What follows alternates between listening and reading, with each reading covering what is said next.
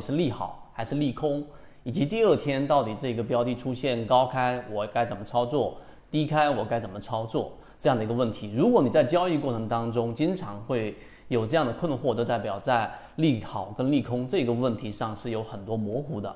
今天我们就拿三分钟给大家把这个概念梳理清楚，对你的。交易会有很大的。帮助。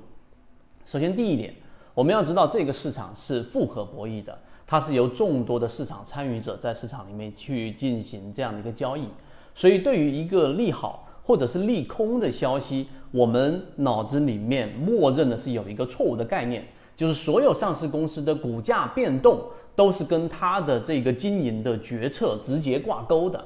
也就是说，出现一个利好，这个上市公司会突然间快速的上涨，对吧？那出现一个利空，那自然就会出现快速的暴跌，就认为这是一个因果关系。如果你是这样的想法，可以在评论区回复一下幺幺幺。如果不是，回复一下二二二。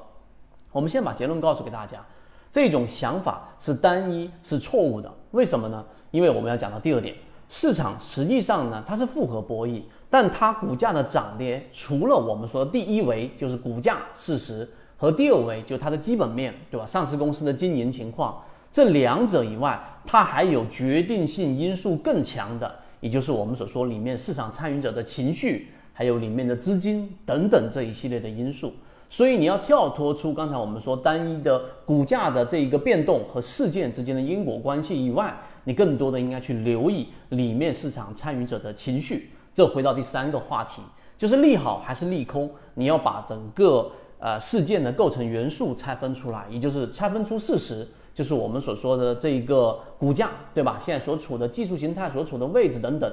第二个就是要考虑预期。所以第三点，我们要提出一个这个市场里面可能很多交易者觉得在交易当中非常有价值的一句话：我们在交易的时候买的是买入预期，卖出事实。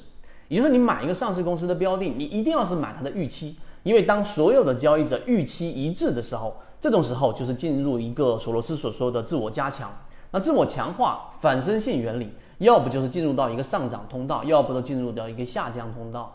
那么这个实际上才是我们真正应该去判断的第三点。记住，买入预期，卖出事实。为你去判断利好跟利空，除了这个我们所说对于这一件啊这一个突发消息的你的理解以外，另外一个你要看的是这个造成突发事件的原因是什么，本质是什么，以及。这一个后期所进行修复的时间和上市公司里面所有参与者的一个预期，所以我们讲到这里，大家就明白了啊。一个上市公司，它如果出现了一个利好或者利空，首先我们要明白，能进入到散户耳朵的消息，基本上没有太大的利用价值。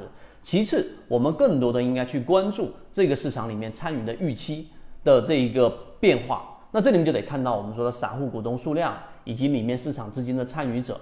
一旦你有了这样的思维，对于我们所说的利好或者利空，你会有另外的一个理解。好，今天讲不多，和你一起终身进化。我们现在正在讲解实战系统专栏，完整版呢有视频，非常详细的讲解和详细的图文讲解，帮大家建立一个完整的交易系统。所以，如果你想进一步的系统的去建立自己的交易系统的话，可以拿出手，一步关注泽西船长公众平台。